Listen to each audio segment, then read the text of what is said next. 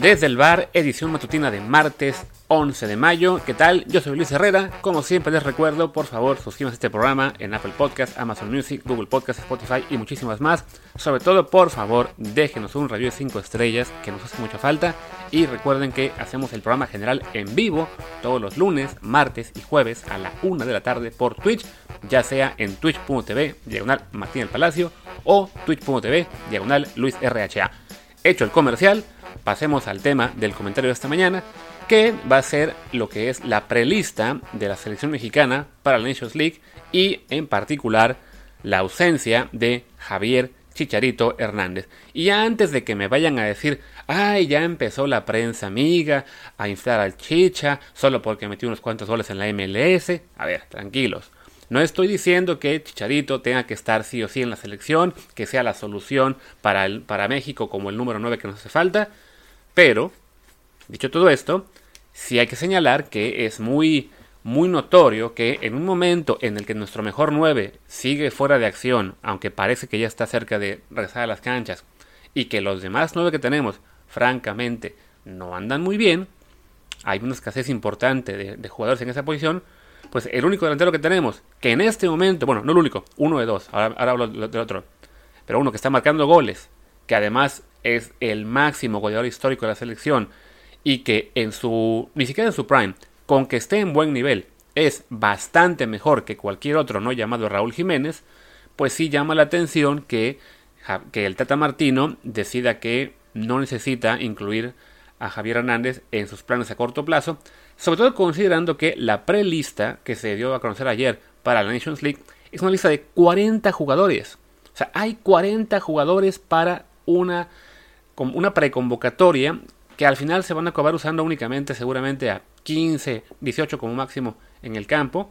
Y habiendo 40 jugadores, no hubo espacio para un 9 que podría ser importante si Raúl Jiménez sigue fuera. Hablamos de que es una prelista en la que están jugadores, hay 5 porteros, 5. Hay jugadores como, por ejemplo, Kevin Álvarez de Pachuca, como Osvaldo Rodríguez de León, como el Tiba Sepúlveda. Está también por aquí Eddie Gutiérrez, que está lesionado y no va a regresar a jugar con el PSV esta temporada.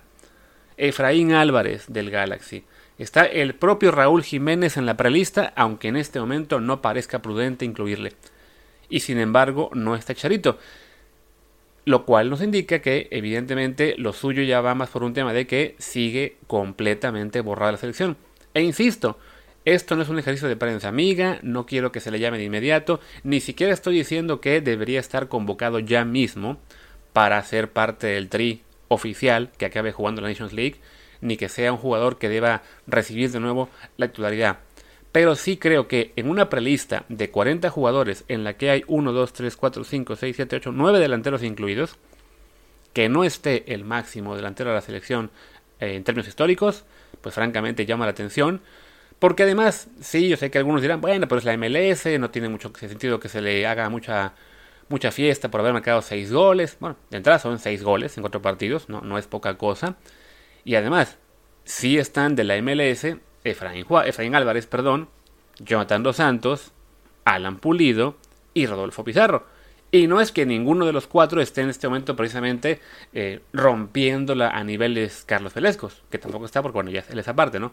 Entonces, a ver, si, para el Tata Martino no es una, eh, una traba estar en la MLS para ser convocado, que ya es otro tema, y que sí deberíamos también meterle un poco más de presión por ahí, uno dice, ok, si el nivel que están mostrando en la MLS les alcanza a Jonathan, a Pulido y a Pizarro para ser considerados, y no solo considerados, seguramente van a estar en la lista final, tanto de Nations League como de Copa Oro, pues es evidente que lo de Chicha es una cuestión de que está vetado del Tri, ya sea por el Tata o por la Federación, y creo que eso es una práctica que sí es dañina para la selección, ¿no?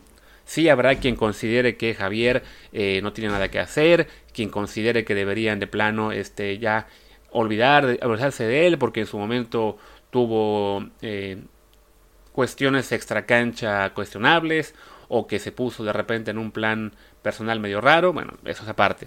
Pero futbolísticamente, si el tipo está jugando bien, y aparentemente lo está haciendo. Sí que siga este veto me parece muy, muy cuestionable. Insisto, sobre todo porque es una prelista de 40 y desde ya se está diciendo con esto, no, se le borra. O sea, hablamos de que incluso, por ejemplo, para los Olímpicos, Jaime Lozano incluyó a Carlos Vela a sabiendas de que es muy probable que no va a estar, pero bueno, dice, ok, se le considera porque sería una opción que nos gustaría tener en, cuenta, ¿no? Aquí de plano ni siquiera es que se le considere a Javier, es simplemente sigue borrado, no nos interesa el nivel en el que esté. Y reitero, en un momento en el que no sabemos si va a regresar Raúl Jiménez, aunque el Wolves parece optimista de que pueda volver en las próximas semanas antes de cada la liga. Y en todo caso, si regresa, no sabemos en qué nivel lo va a hacer. Y sabiendo que los demás nueve que tenemos a disposición no andan bien, no andan así, digamos, eh, como para echar fiesta por ellos, pues sí me parece muy cuestionable. El otro que no está tampoco en la prelista es Santiago Ormeño, que bueno, es igual, ya sabemos, no, no, no es un veto de Tata Martino en cuestión pelea extra cancha, al menos que sepamos, simplemente aparentemente no le gusta. Que no le guste un delantero que metió como 15 goles en la Liga MX este año, pero sí le guste uno que está dando lágrimas ahí en la MLS, también muy cuestionable. Pero bueno, es el tipo de detalles que realmente sí llaman la atención de la selección mexicana, que no gustan. Llámese Javier Hernández, llámese Carlos Vela, llámese el que sea, Ochoa en su momento, a lo mejor cuando estaba con el problema del clenbuterol. O sea, que en la selección haya vetos por cuestiones extracancha me parece que, que no es lo ideal. Y lo que nos demuestra la prelista de 40 jugadores que conocimos ayer es que Javier Hernández efectivamente está vetado por un tema extracancha. Y, y en este momento a ver si no nos acaba costando eso en Nations League nos toca Costa Rica en la semifinal, deberíamos ganarle. Después, si le ganamos, lo más factible es que sea Estados Unidos.